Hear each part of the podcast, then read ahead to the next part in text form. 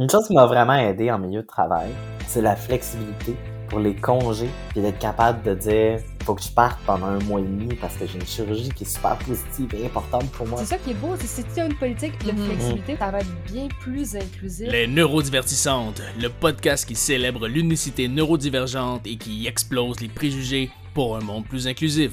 Épisode 46, Transitude et inclusion, une perspective expérientielle avec Charles-Antoine Thibault. Avec vos animatrices Solène Métayer, Fran Deloum et Mélissa Saint-Louis. Accrochez-vous, il y a de l'idée à la minute ici. Donc, Charles-Antoine, rebonjour. Rebonjour. On s'est parlé il y a deux semaines. Écoute, c'est pas du tout un enjeu de montage en ce moment. On n'est pas du tout dans le même enregistrement continu. Euh, ça pour dire que tu avais abordé, débuté, amorcé ton, ton parcours à toi. On avait commencé par parler de la fondation Mm-hmm. d'un milieu de travail inclusif qui était être décent et bienveillant, accueillir, mais surtout, toi, tu nommais l'importance d'expliciter le soutien clairement parce que ça peut être euh, difficile de, le- de- de- de bien le décoder, de bien l'entendre. On veut être sûr, vu que c'est un moment stressant, que le soutien est clair, évident et à toute Mm. épreuve presque. Voilà. Oui, absolument. C'était vraiment euh, l'importance de, le nommer puis d'être euh, très euh, ver- verbal là, avec son, son support parce que c'est vraiment une position qui est, qui est stressante d'annoncer à tout le monde son identité de genre et, et on est tellement exposé, je trouve, à, aux événements de, de transphobie qui se passent autour de, au- au- autour de nous, hein, même dans les médias, on est constamment exposé à ça. Donc, c'est, c'est réellement une crainte là, quand on annonce un, un dévoilement puis euh, sa transitude à, à, son employeur, son environnement, de recevoir des propos euh, un peu transphobes ou euh, plus ou moins euh, adéquats. Mhm. Puis, je, me permets de te poser une question, vu qu'on s'est donné le temps d'en parler un peu plus. Euh, justement, au niveau de la transphobie, dis-moi, euh, parce que des fois, j'ai l'impression que c'est peut-être un peu, euh, justement, pas clair comment est-ce que quelque chose, pour quelqu'un qui, qui ne connaît pas cette réalité-là, peut justement dire quelque chose comme on parlait justement que le mot transgenre, trans, était un adjectif, puis de le mentionner comme étant la première personne.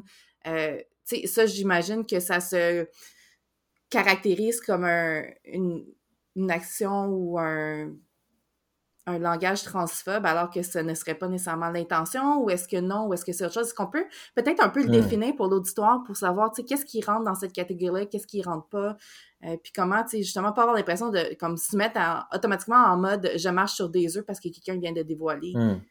euh, qui il est ou comment est-ce qu'il veut euh, se transitionner. Hmm.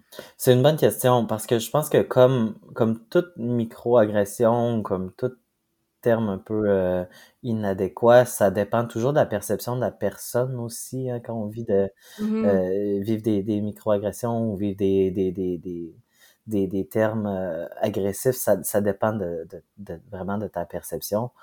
Personnellement, sur l'échelle de la transphobie, utiliser le mot transgenre comme un nom commun, je mettrais ça vraiment en bas. Personnellement, si j'avais, si vous me demandiez à mettre sur l'échelle, ça se corrige assez rapidement. Par contre, si je te dis, hey, tu as utilisé le mot transgenre comme un nom commun, c'est un adjectif, peut-être qu'on voudrait réviser notre façon de l'utiliser, puis que tu me dis, hey, je sais quoi faire, dis-moi pas quoi faire, ben là, je vais peut-être te, te coter un petit peu plus haut sur l'échelle de transphobie, tu sais. Donc, ça dépend vraiment de la perception, de, ça dépend de l'intention.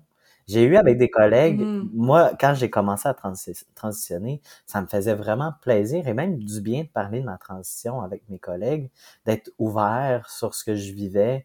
Euh, Il y a des moments où j'avais de la misère à avoir rendez-vous chez l'endocrinologue. Tout le monde a vécu ça dans sa vie, mais là, mon Dieu, que ça semblait long à avoir deux mois, trois mois d'attente. Mhm. Puis j'appelais à tous les matins pour euh, voir s'il y avait une annulation pour avoir un rendez-vous plus vite. Puis mes collègues étaient super ouverts à ce que je leur parle de cette expérience-là, de ce stress-là, de, de, de ma hâte de commencer euh, l'hormonothérapie, de mes Mhm. émotions par rapport à ça. Ça nous occupait, ben, Fran le sait, j'aime beaucoup raconter des histoires. Fait que ça nous occupait sur l'heure du dîner, je racontais toutes mes histoires, puis ils m'écoutaient avec, avec euh, plaisir. Ça, c'est une expérience de travail qui est très agréable. J'ai parlé de euh, identité de genre avec mes collègues qui connaissaient rien pantoute, puis qui me posaient plein de questions sur l'identité de genre. Personnellement, moi, ça me fait plaisir. Puis j'ai été ouvert à ça.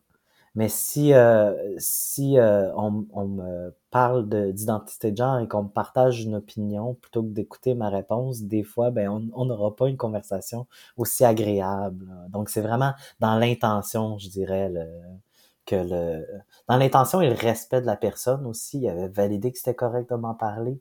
Euh, c'est moi qui menais le rythme.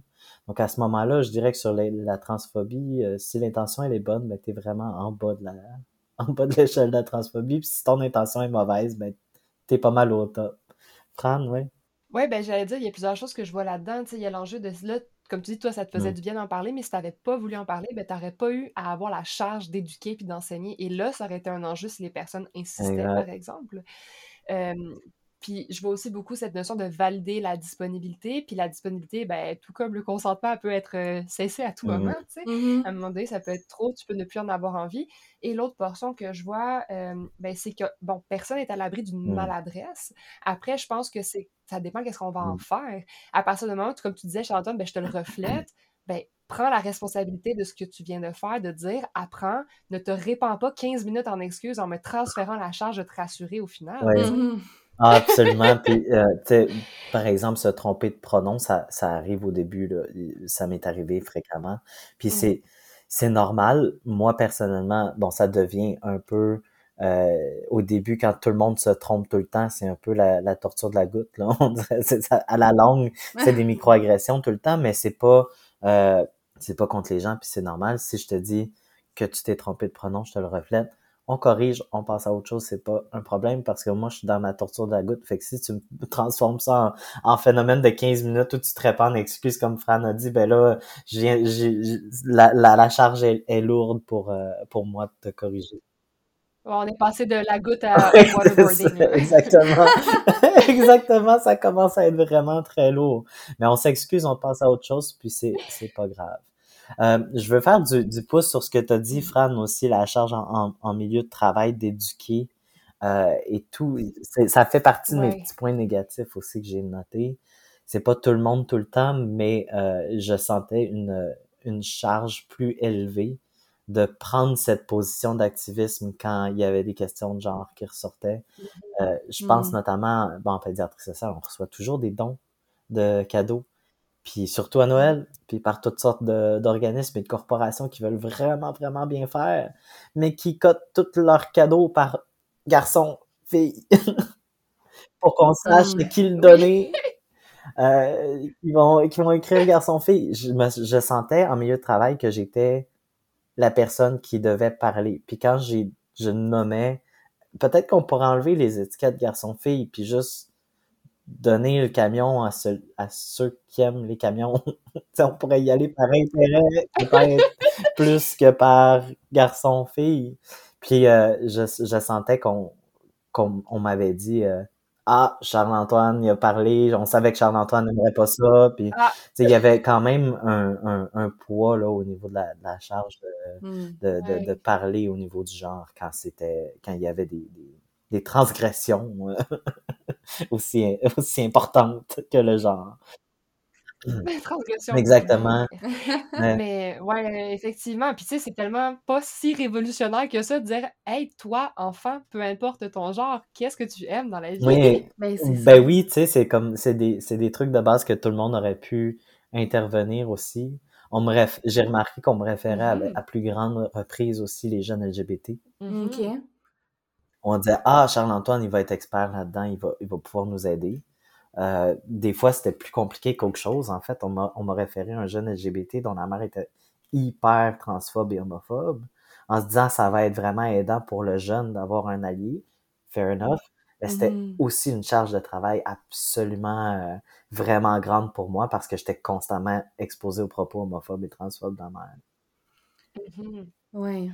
Ouais, il aurait fallu que tu sois protégé là-dedans. Puis il y a des personnes qui peuvent être euh, des alliés ou tu peux avoir aussi. Euh, tu sais, ça vient un petit peu avec tu t'es dévoilé, donc tu es étiqueté, alors qu'il y a des personnes qui sont pas nécessairement dévoilées ou que c'est moins, on va dire, affiché, qui auraient pu être des alliés aussi. Bref, il y aurait eu plusieurs degrés de diversité et alliés possibles. Oui, exactement. Puis peut-être une intervention auprès du parent qui se fait en parallèle à mon intervention avec l'enfant, mais qui me protège peut-être de ce de cette dynamique qui était récurrente à chaque semaine. La mère qui venait me voir pour me dire qu'elle Ouais, ne pouvait pas accepter l'homosexualité de son enfant, puis que c'était donc euh, c'est la plus Ouais. grande difficulté de sa vie, puis qu'il avait peur qu'il soit transgenre, puis que il y avait toutes sortes de, de questionnements Mhm. là, qui étaient très difficiles à accompagner.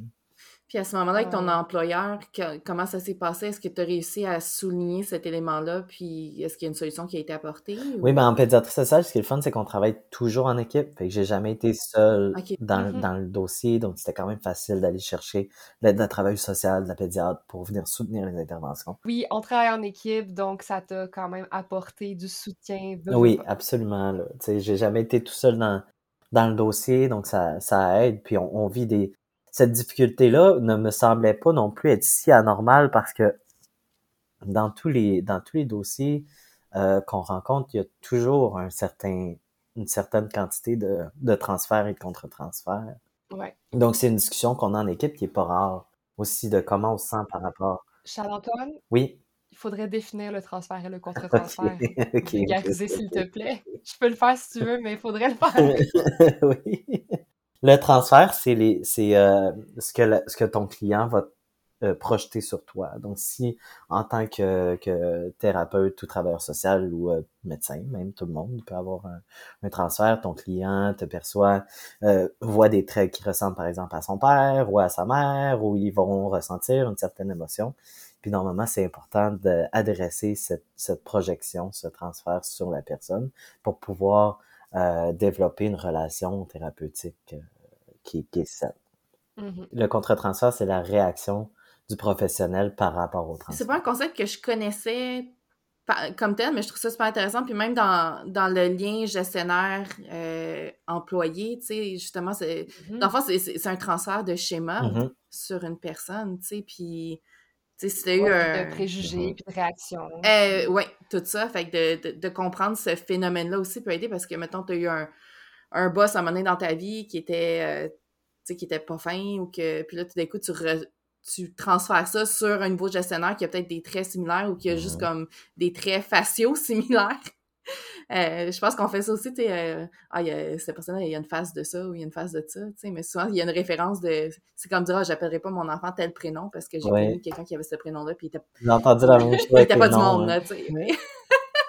fait que ça, c'est comme un peu des cara... Je pense que, en tout cas, de la façon que je le comprends, c'est un peu comme des caricatures du transfert de, de façon très euh, imagée, mais... Mais c'est, Ouais, en fait, ouais, c'est, ouais. c'est à peu près ça. C'est juste que ouais. si c'est juste le visage ou le nom, c'est facile. Il est vraiment facile à gérer. Oui, oui, c'est ça. Mais après ça, il y a des choses plus internalisées. euh.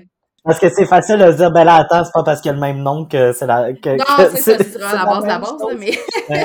Ouais, mais quand, quand c'est dans l'attitude ou la façon de parler ou euh, euh, dans, le, dans le, le vécu, par exemple. hein. donc, euh, moi, par exemple, mon travail avec cette mère, j'ai été très ouvert sur mon identité trans, en partie pour me protéger. Mhm.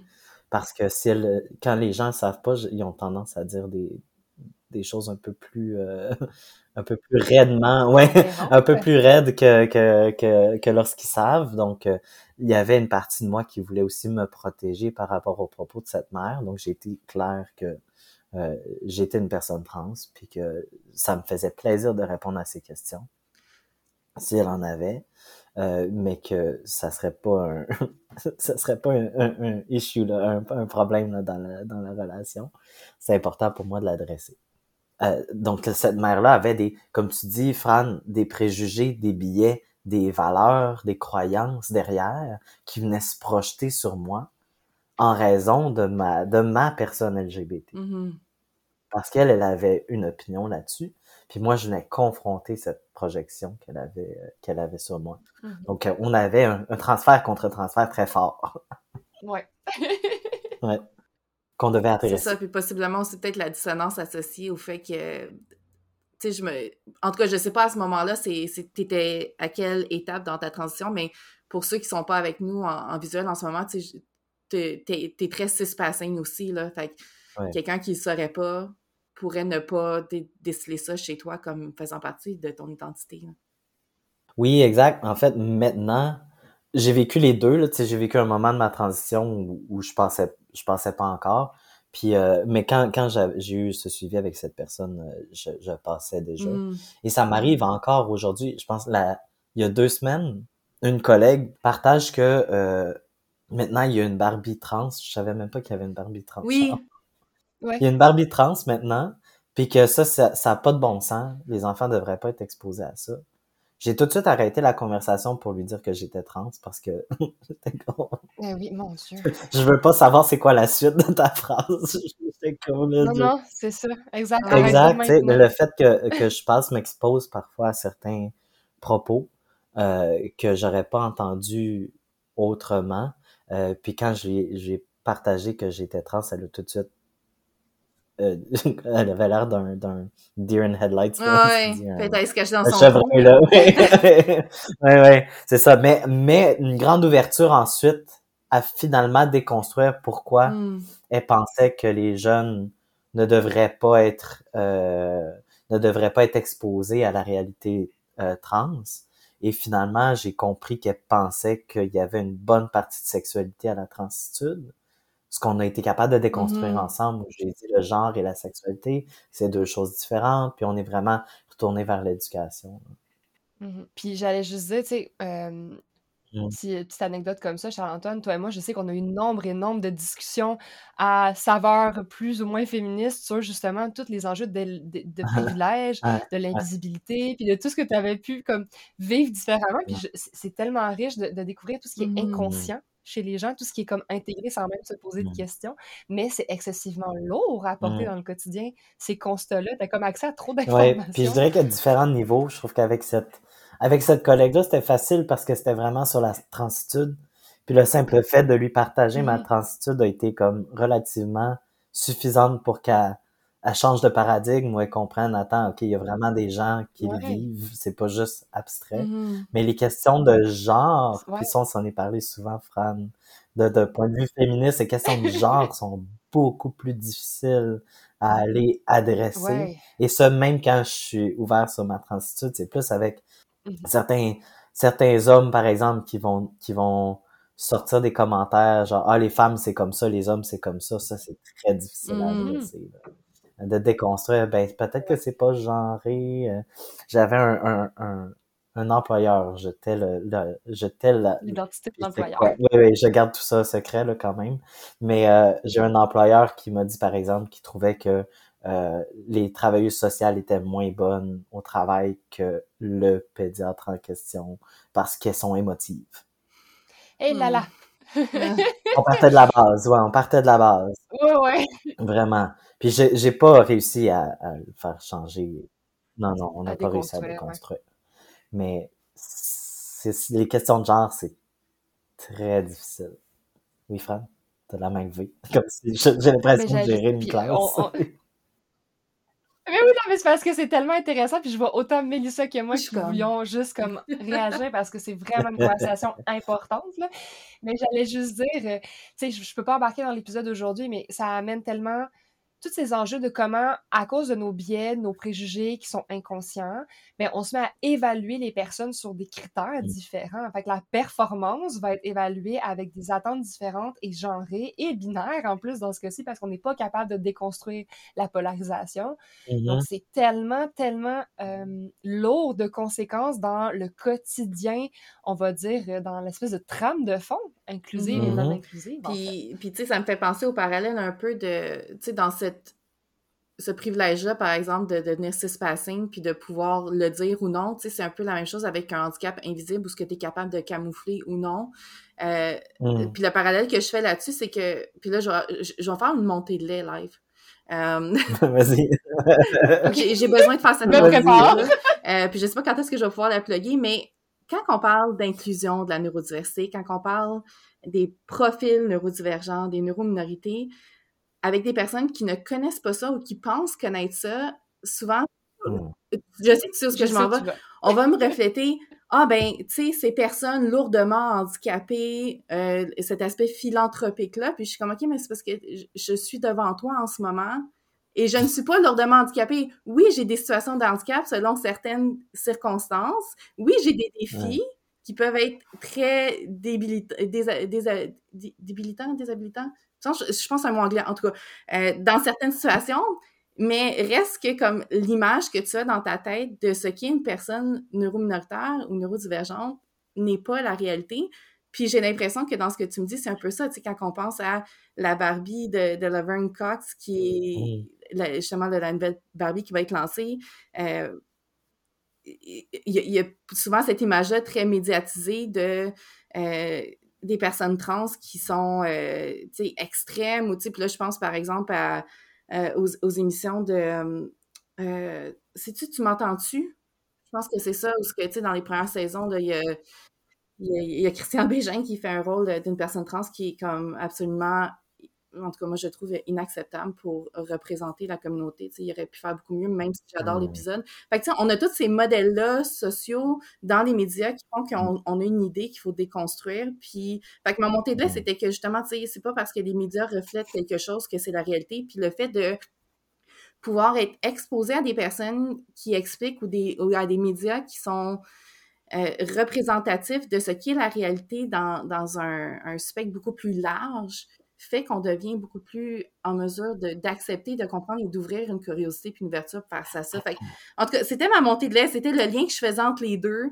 Euh, Excuse-moi, je suis partie sur une tirade de ça, mais j'avais comme besoin de l'exprimer parce que j'ai l'impression que les deux sont très reliés dans ce sens-là, puis que, tu sais, moi, si je ne dis pas que je suis neurodivergente, puis que quelqu'un ne le saura pas parce que ça paraît pas, puis qu'il me dit des choses euh, mmh. très négatif par rapport au TDAH ou par rapport à l'autisme. Ou, ça vient me chercher en dedans. C'est quelque chose qui est très difficile à entendre. Puis là, tu as besoin de déconstruire ça. Puis tu peux pas toujours y arriver. Puis cette, cette, ce besoin de militer-là est très difficile à vivre souvent.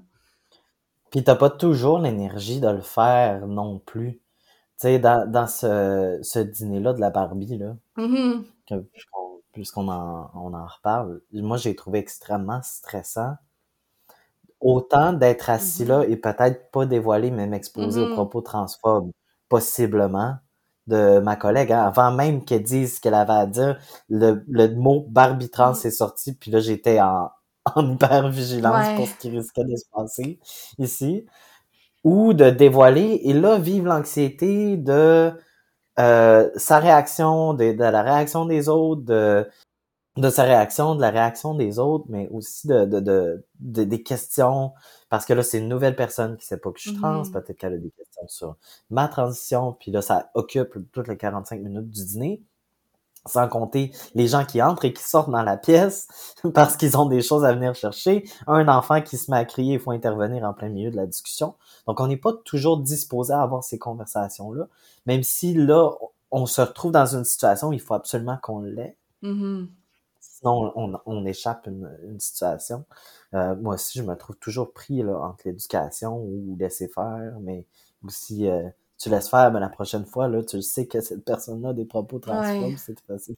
C'est ça, ça, ça crée comme des, ça crée des dynamiques là, qui, sont, qui sont désagréables t'as pas nécessairement la responsabilité de déconstruire. Tu sais, de dire, je vais speak up, je vais arrêter le commentaire, mais après, la personne peut avoir la propre responsabilité d'aller s'éduquer. C'est pas nécessairement à toi toujours de le faire. Parce que je me dis, dans, avoir peur d'agir, on est dans l'inertie, puis l'inertie, elle valide des fois des choses dans le silence. Tandis que j'aime bien mieux dire, hey, regarde, ça, ça n'a pas de bon sens. J'ai pas l'énergie, j'ai pas l'envie, j'ai pas la disponibilité, j'ai pas les connaissances de t'expliquer, mais crime, je ne tolérerais pas ça, ceci reste une microagression, ceci reste transphobe, homophobe, sexiste, etc. Je pense qu'il y, a la capacité aussi de redonner la responsabilité à l'autre personne tout en prenant parole quand même. Mm-hmm. Bref, je faisais aussi le lien, c'est ça, effectivement, dans la diversité sexuelle de genre, on le voit beaucoup ce parallèle aux caricatures médiatiques ou aux exemples, on va dire, plus confrontants ou le plus éloignés possible. Mm-hmm. Bref, les stéréotypes. Revenons à ça. C'est dans les biens conscients qu'on Absolument. Excellent. J'ai d'autres euh, obstacle. Oui, continue. point positif. Montez-le terminé. Go! Voulez-vous un obstacle ou un point positif? Comme tu le sais, Charles-Antoine, on, te suit. C'est euh, toi qui mène le Ok, je vais partager quelque chose de positif parce qu'on vient de se, de se parler de la, de la Barbie trans, puis de, de passing, puis de, de trucs difficiles. Une chose qui m'a vraiment aidé en milieu de travail, c'est la flexibilité pour les congés. Euh, parce que j'avais beaucoup, il y a une période dans la transition, j'ai plein de rendez-vous que tu peux pas de refuser ou changer. Contrôler le temps. ça, l'endocrinologue, le psychologue, le, tu sais, t'as plein de rendez-vous, les dates de chirurgie où tu tombes en convalescence. Et, donc, ça peut arriver. C'est vraiment le fun d'être capable d'avoir eu le support lors du dévoilement, puis d'être capable de dire à ton employeur, faut que je parte pendant un mois et demi parce que j'ai une chirurgie qui est super positive et importante pour moi, puis je suis vraiment contente d'avoir, je peux pas la remettre à plus tard, tu sais, c'est, c'est vraiment le fun d'avoir, euh, d'avoir ce support-là, puis je me rappelle, euh, avec Carole, notre euh, employeur préféré, tu sais, quand j'ai eu accès aux, hormones, puis qu'enfin j'ai réussi à avoir mon rendez-vous chez l'endocrinologue, tu sais, j'étais dans son bureau, puis on a pleuré ensemble, tu sais, c'est vraiment le, tu sais, le support est vraiment, est vraiment là, puis de sentir que ton équipe est est vraiment derrière toi, puis va prendre euh, les, les, les, dossiers qui vont peut-être tomber parce que toi, tu es, vraiment indisponible au travail parce que tu as plein de as plein de choses à gérer. C'est vraiment euh, très euh, mm-hmm. important. Fran?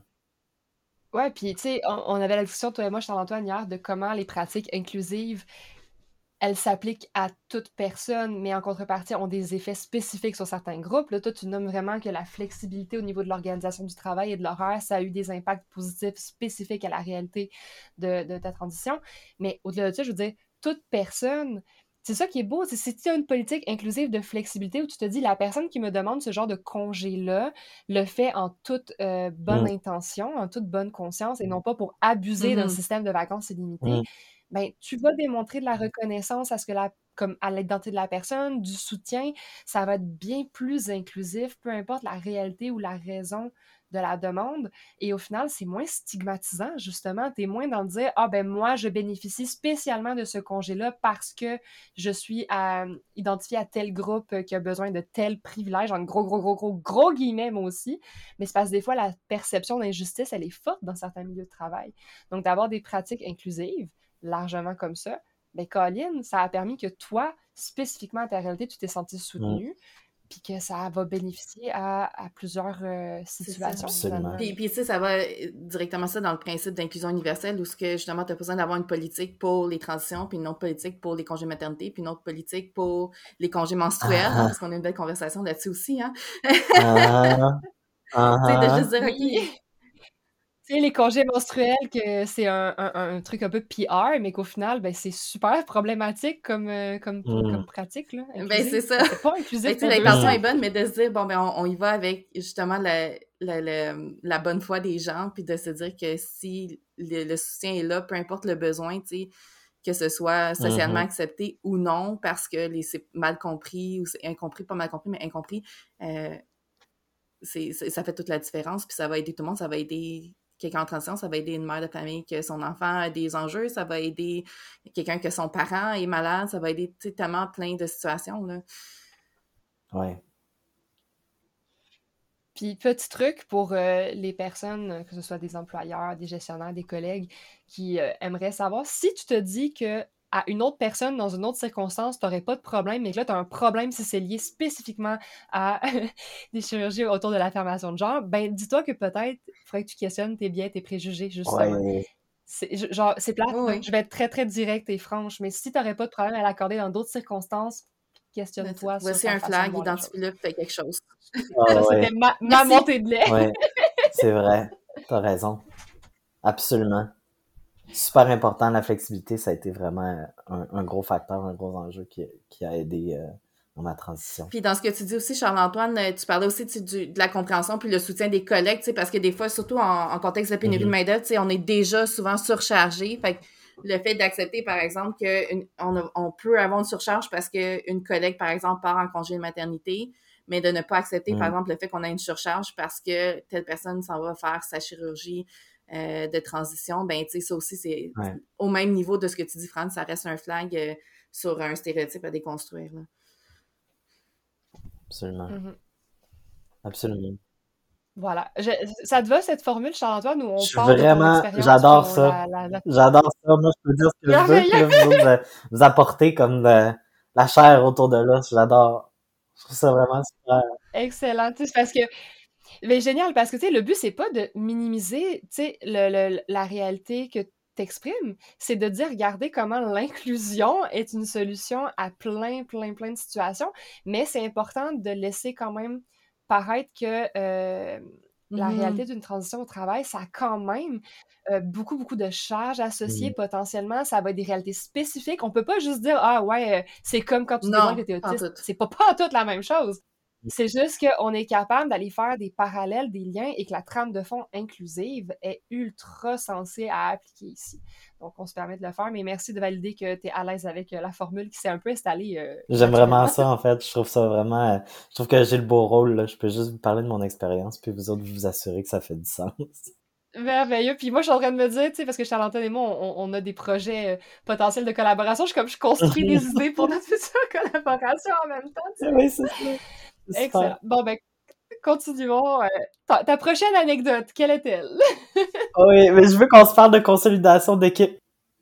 Une chose que j'ai trouvé un petit peu plus difficile quand la, la demande de travail commence à sortir du travail. Puis je pense que là, ça, c'est pas juste les personnes trans et non-binaires. Je, je pense que euh, Fran, on se rejoignait, même toi, t'as as eu de la misère, là, euh, une consolidation d'équipe annuelle euh, euh, en pédiatrie sociale où, où je travaillais, c'était d'aller euh, une fois par année dans le chalet de la pédiatre. Du chalet, là, j'ajouterais des grands guillemets. c'était grand, là, c'était pas petit. Le, le On allait faire cabane en. Ouais, ouais, c'était pas une cabane en bois rond, pas d'eau, euh, pas d'eau chaude, là, C'était un beau chalet confortable.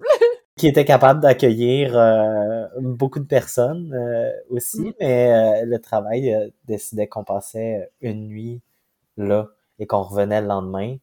Ce qui est ce- la villégiature pour tous, c'est vraiment super. La plupart des gens étaient vraiment contents. Tu vas faire de la raquette dans la journée, tu travailles pas, tu dors, euh, tu passes du temps ensemble.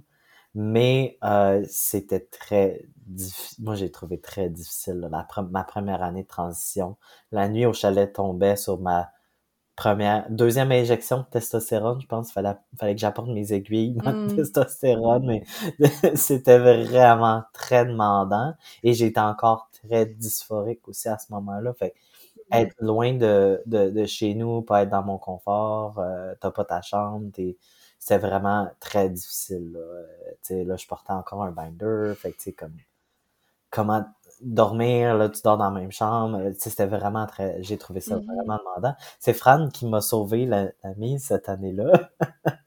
Parce que ses parents avaient, Avec ma farouche, ma faroucheness euh, de, ça me donne une raison d'être farouche puis d'avoir un prétexte de, faire un accommodement raisonnable autour de ma propre attitude.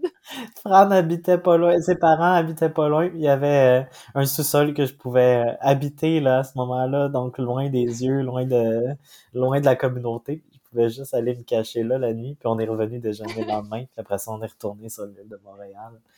Mais c'est vraiment, faire attention. Puis ça, je pense que c'est pas juste pour moi, je pense que de bien des neurodivergents auraient eu beaucoup de mal avec cette situation hors travail euh, avec les collègues. Ouais, puis il y, a- il y a tellement de façons de, de mitiger autour de ça parce que tu tu, m'exprimes ça, puis je sais où ce que dans mon ancienne vie où ce que je travaillais, on l'avait fait ça des, des espèces de, de, de- d'excursions en villégiature, puis on avait par exemple euh, ben écoute, je peux être parce que j'avais beaucoup aimé l'endroit, mais par exemple euh, à Jouvence, dans les cantons, sais, où ce que, tu sais, on avait loué le chalet, mais c'était toutes des chambres individuelles comme des chambres d'hôtel. Fait que à ce moment-là, tu avais quand même ton endroit pour aller te recruter avec ta propre toilette. Je pense que, tu sais, en tout cas, dans mon cas, Mm. quand c'est temps d'aller commencer dans des places puis de partager des toilettes avec tout le monde, euh, tu sais, neurodivergente ou pas, euh, c'est quelque chose qui me bloque énormément.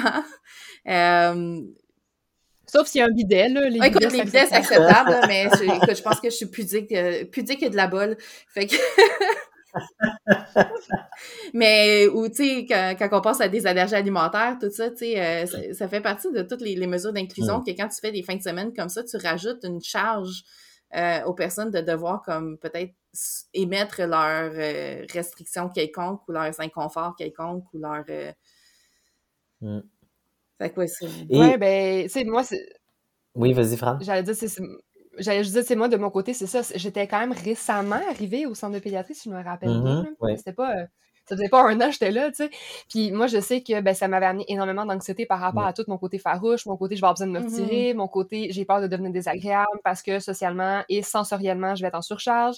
Euh, au niveau de la nourriture aussi, c'était un stress carabiné parce que, ben, on le dit souvent, je pourrais me nourrir de pâtes au beurre, tu sais. Fait que là, j'étais comme, qu'est-ce que je vais manger? Est-ce que je vais avoir l'air difficile? Tu sais, moi, c'était énormément de questions.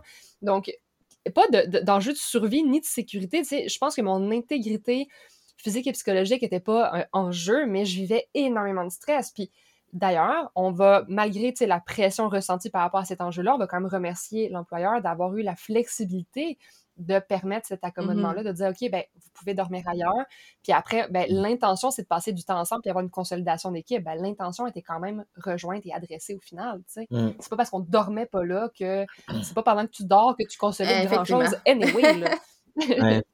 Et mais je trouve aussi que quand même à tenir en compte que la charge sociale de cette activité est vraiment très élevée. Oui. Plutôt qu'une journée de consolidation d'équipe où tu dis bon, je retourne chez nous après, je vais pouvoir me recharger. Moi, j'ai trouvé aussi que socialement, j'ai trouvé ça très demandant d'être avec les collègues toute la journée, la nuit, le lendemain. Euh, Mhm. T'as pas ta, ta, ta- ton espèce de recharge où tu peux aller euh, te cacher chez vous là, puis être comme ok, mais de- demain est un autre jour. Moi, j'ai j'ai j'ai mon temps à, à moi là, dans mes affaires. Puis, tu sais, si tu me permets le, le dévoilement, puis j'enlèverai au pire, euh, Jonathan, mais toi et moi, on a régulièrement parlé de cette social fatigue. Oui. C'est justement que on est deux, on est deux personnes que peu importe le mot qu'on met dessus, tu sais, profil neurodivergent, neurotypique, on s'en fout, c'est juste, hey, sérieusement, c'est brûlant, le social, puis les Ouais. gens. Ouais. Fait Ouais. que, tu sais, je- puis le, le- au niveau du bruit aussi, on en a reparlé récemment, Mm. tu sais, le, le bruit qu'il y a dans l'environnement public, c'est des choses qu'on on peut vivre à plein de degrés différents, puis que c'est pas moins valide parce que t'as pas un diagnostic à mettre dessus, tu sais. Mm. Absolument. Absolument. Oui, je te, je te rejoins sur la fatigue sociale. C'était exactement mon, mon point. euh. Pour certaines personnes, c'est vraiment lourd et difficile. là. Donc, ça prend des... Mais comme tu dis, euh, Mélissa, si tu as tes chambres euh, individuelles où tu peux aller te ressourcer, ben là, à ce moment-là, c'est peut-être plus, euh, plus envisageable, mais ça prend quand même aussi des, des employeurs qui ont l'argent de... qui ont la capacité de, de, Eh, de, de- ça. soutenir ça. hein. Effectivement, tu sais, Ouais. sinon c'est ça, c'est de trouver des endroits, si le, si le but étant d'être en villégiature, ben il y en a des endroits en villégia- villégiature en proximité aussi, probablement du lieu de travail, là. On, on habite au Québec, on en a plein des belles petites Oui. forêts et le parc national est plein de- d'endroits comme ça, fait que... euh, Oui, et tu vois, depuis, il me semble que c'est possible de repartir du, euh, de ce ressourcement la- le soir même. eh ben c'est ça, eh, exactement, fait Si veux repartir, bien, on a- c'est- On a Ouais. appris. c'est possible, mais depuis la, depuis la pandémie, ça n'a pas eu lieu. Donc, on, ça aussi, ça, ça, ça a réglé le, le problème. Mais en parlant de consolidation d'équipe, euh, on s'en est parlé une avant de, d'une avant de, de commencer aussi à, à enregistrer où euh, euh, ils avaient décidé euh, pour Noël de partager les photos euh, d'enfance et le jeu était de- d'essayer de trouver qui était à qui correspondait la, la, la photo d'enfance. Je m'en sortais bien parce que j'étais ouvertement trans euh, Mhm.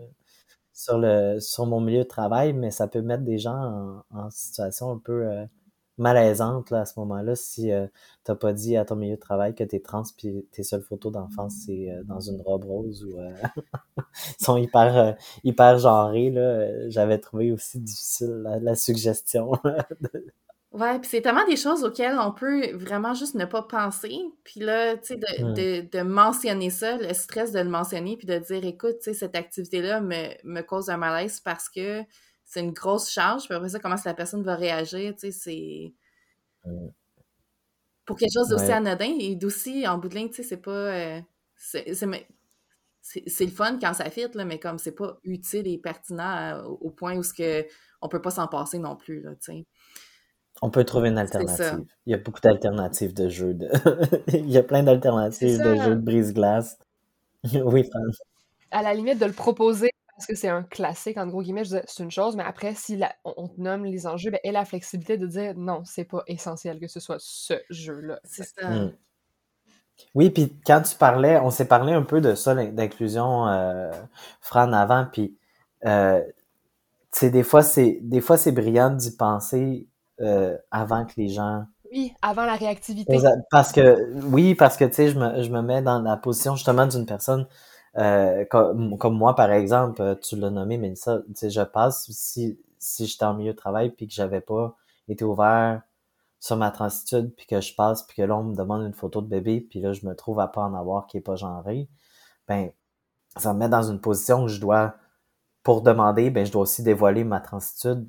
Donc, je suis dans une mm-hmm. position franchement précaire mm-hmm. euh, par rapport à mon milieu de travail à ce moment-là. Euh, donc, des fois, tu sais, s'il y a suggestion justement de jeux qui sont genrés, ben peut-être qu'on peut y penser que c'est pas, pas l'idéal. Ouais, Fran? Ben, c'est ça, dans le fond, j'ai tendance à dire parce que je peux entendre les inquiétudes ou les questions qui peuvent surgir de notre auditoire en ce moment, de mmh. se dire, ah, mais là, on peut pas passer à tout, on sait pas ce qu'on sait mmh. pas. Mais moi, je dirais qu'un conseil à retenir, ben, c'est de juste pas présumer que tout le monde est hétérosexuel, que tout le monde est cisgenre, que tout le monde mmh. est comme le monde dominant sociétal qu'on connaît. Juste de se dire, ah, attends, est-ce que ce jeu-là ou cette activité-là ou cette discussion-là, elle est ancrée dans un modèle normé majoritaire? Si oui, juste de se poser la question, déjà, on est capable de se poser, mmh. comme d'identifier des choses. Puis, entre autres, ben, tout ce qui a trait à euh, l'identification par les vêtements, parce que ça va être sûrement un des indicateurs que les personnes vont utiliser à ce jeu-là, ben, ça va parler de genre, ça va parler justement d'artefacts qui sont. Ah, j'ai dit artefacts. Caroline, moi qui essaie de l'éviter. Excusez. c'est pas ça un running gag que je dis artefact beaucoup trop souvent. Ça a été décompté dans l'épisode sur la culture organisationnelle. Je l'ai dit 13 fois. euh, bon. Mais tu pour dire que c'est ce genre d'indicateur que, ben, si ça repose pour résoudre l'activité qu'on utilise des indicateurs genrés, ben ça présume de quelque chose. Ça présume justement de, de, de ces rôles de genre-là, ces rôles sociaux-là. Oui, puis de plus en plus, on, recommande même en, dans les écoles, ben, je, reviens peut-être aux, jeunes parce que mon expertise, c'est surtout les jeunes trans et non-binaires, mais quand ils sont dans les écoles, on va faire des formations en école sur l'identité de genre. On va recommander de pas faire des compétitions où t'as les gars d'un côté, les filles de l'autre, mais c'est la même chose en milieu de travail, tu sais. On peut y penser aussi de, de, de faire attention ça m'a fait penser à quelque chose euh, de, des jeunes que j'ai vus dans les groupes euh, de, de, thérapie par les arts qui, qui partageaient euh, euh, qu'avec leur dans, les, les, professeurs des fois vont changer les curriculums pour parce que là il y a une personne trans dans leur classe puis là ils ont envie de changer les, les curriculums. Puis ça m'a fait penser à, à un jeune en particulier qui m'avait partagé que le prof d'éthique et culture religieuse avait changé le curriculum pour que le cours sur les débats en classe, le sujet, tu sais, mm-hmm. vous avez probablement eu ça, là, il y a des débats dans la classe, puis tu te fais assigner un côté euh, ou l'autre du débat, puis tu apprends à débattre, principalement. Nous, quand j'étais jeune, on l'avait fait sur la peine de mort, tu sais, il y a toutes sortes de, de sujets qui reviennent. Oui, tu sais, des affaires faciles, tu sais, à discuter. mais relativement controversé. Puis là, le professeur a décidé que c'était sur les droits trans parce qu'il y avait une personne trans dans sa classe. Oh, Seigneur! Mais vous imaginez la situation? Donc, le... Hey, là, là, là, là, Il y a des jeunes qui, qui est obligé d'écouter, mais qu'il y a une personne trans ou pas dans la classe, tu es obligé d'assigner un argumentaire contre les droits trans à une partie de la classe, ce qui n'a pas de bon sens, tu sais. Donc, il faut vraiment il faut y penser des, des fois, là, la façon dont on aborde le genre. Oui, Fran? Ben, j'allais dire, euh, tu sais, quand on dit que l'enfer est pavé de bonnes intentions, c'est tellement un exemple mm. flagrant. Puis j'allais juste dire, disclaimer à notre auditoire, on ne peut pas être contre le droit d'exister et d'être un humain, s'il vous plaît. on peut-tu ne pas avoir d'opinion sur mon droit d'exister dans la vie et vice-versa pour tout le monde? Mm-hmm. ouais. tout. Ah, il faut... Excusez, là, mais ça, ça me choque. C'est mon opinion. Non! Oh, oui. J'ai eu une histoire similaire aussi d'un autre jeune, mais de, ah, comme tu dis, il a vraiment de bonnes, très bonnes intentions, mais la professeure de français a décidé de faire lire un livre dans lequel il y avait une personne trans dans le, dans le livre, mais tu sais, la personne trans, elle meurt. ouais. Elle se fait assassiner, tu sais, dans, les, dans, le, début du... Il faut réfléchir un peu, là. Il faut voir un peu plus loin. C'est ça sais, c'est le fun de dire, hey, je vais avoir plus de représentativité diversifiée dans la littérature que j'aborde. c'est vraiment mm. génial, bon point. Mais après, il faut comme s'assurer que ça fasse du sens, qu'est-ce qu'on propose, c'est ça. Oui, c'est ça. En fait, je suis arrivé ici en, pensant à, à, l'inclusion de. qu'il faut, il faut y penser au genre. C'est, oui. Ça reste quand même. Euh, ça, ça, reste quand même dans, dans les préoccupations là, générales. Exact. Là, si je nous ramène, parce que je me fais toujours, je ramène du temps parce qu'il faut, même si j'ai pas le choix. Euh, je sais pas pourquoi je suis capable d'être structurée dans le podcast, c'est bien des seuls endroits où je le suis. Euh, à temps partiel. Tu sais, pour dire que si on continue à regarder ton parcours, est-ce qu'il y avait d'autres enjeux, tu sais, puis où est-ce que, si ça terminé, est-ce qu'il y a des recommandations que tu as envie d'émettre ou des obstacles que tu as envie de pointer qui sont importants pour euh, notre auditoire? Il m'en reste un, je pense, qui est particulièrement important. Euh, j'ai pas eu à le vivre énormément, mais je pense que c'est une barrière importante quand même au travail, qui est la lourdeur des procédés administratifs pour les changements de prénom.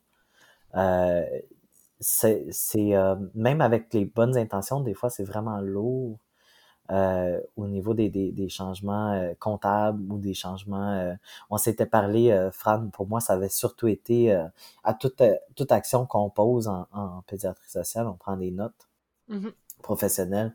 Puis pour moi, la lourdeur avait été surtout au niveau de, de cette base de données, l'informatique qui enregistrait ton nom, puis il fallait changer le nom.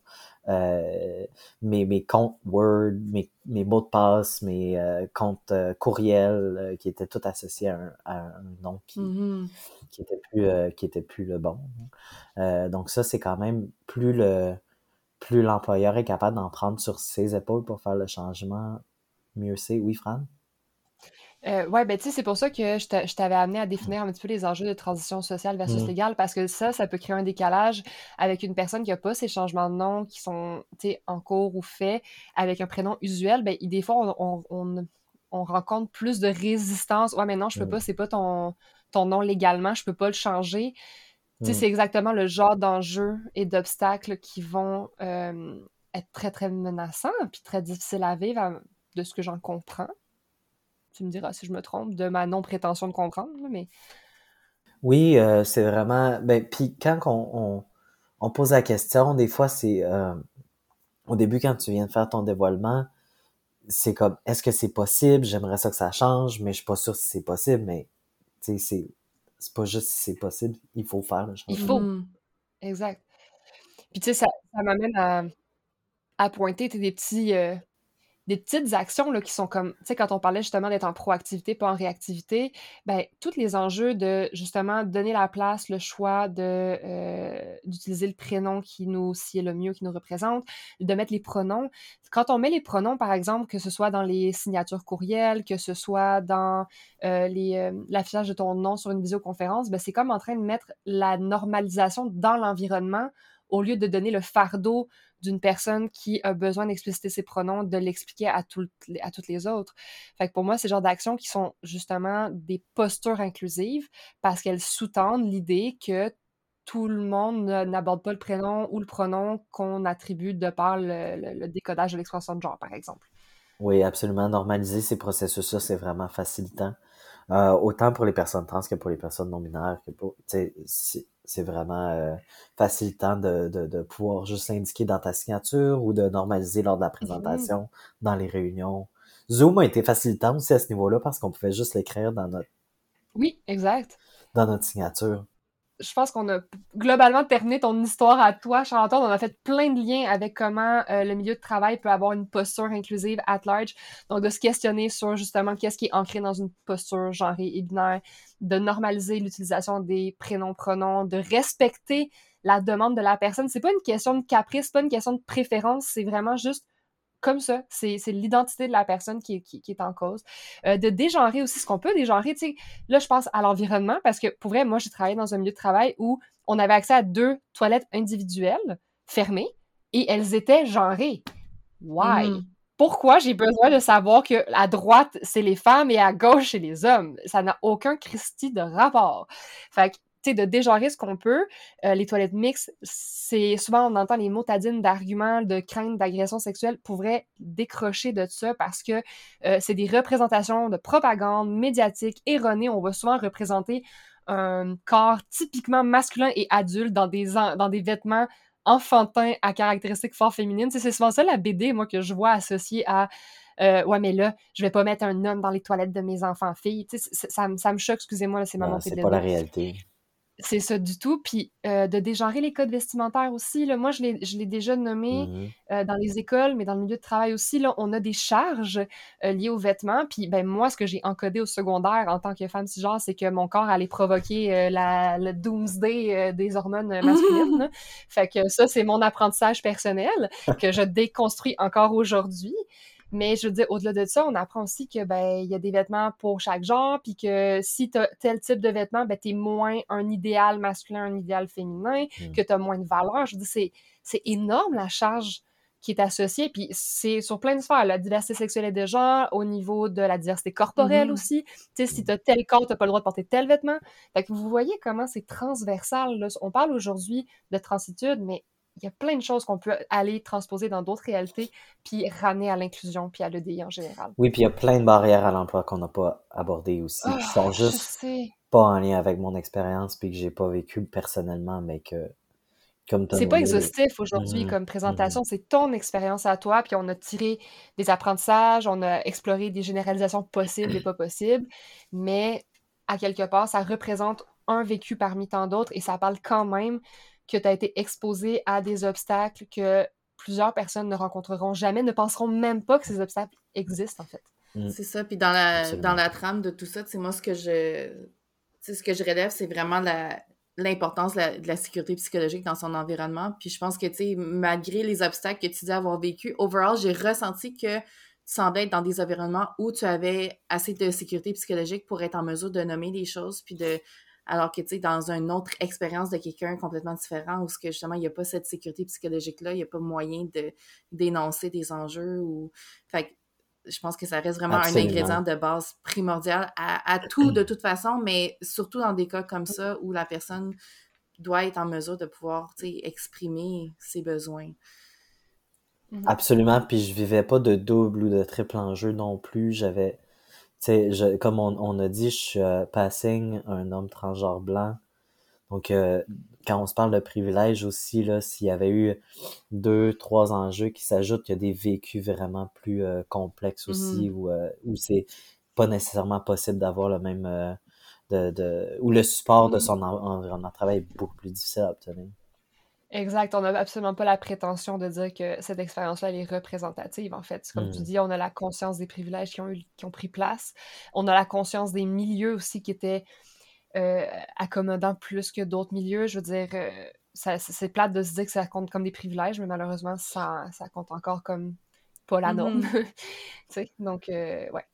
Merci Charles-Antoine. Euh, franchement, je savais que j'avais hâte de t'inviter, mais comme là, euh, je suis renversée par ta générosité euh, de partage euh, sur plein de plans, puis je suis vraiment, vraiment emballée de présenter ces deux épisodes-là à notre auditoire. là. Je pense que ça va être euh, phénoménal.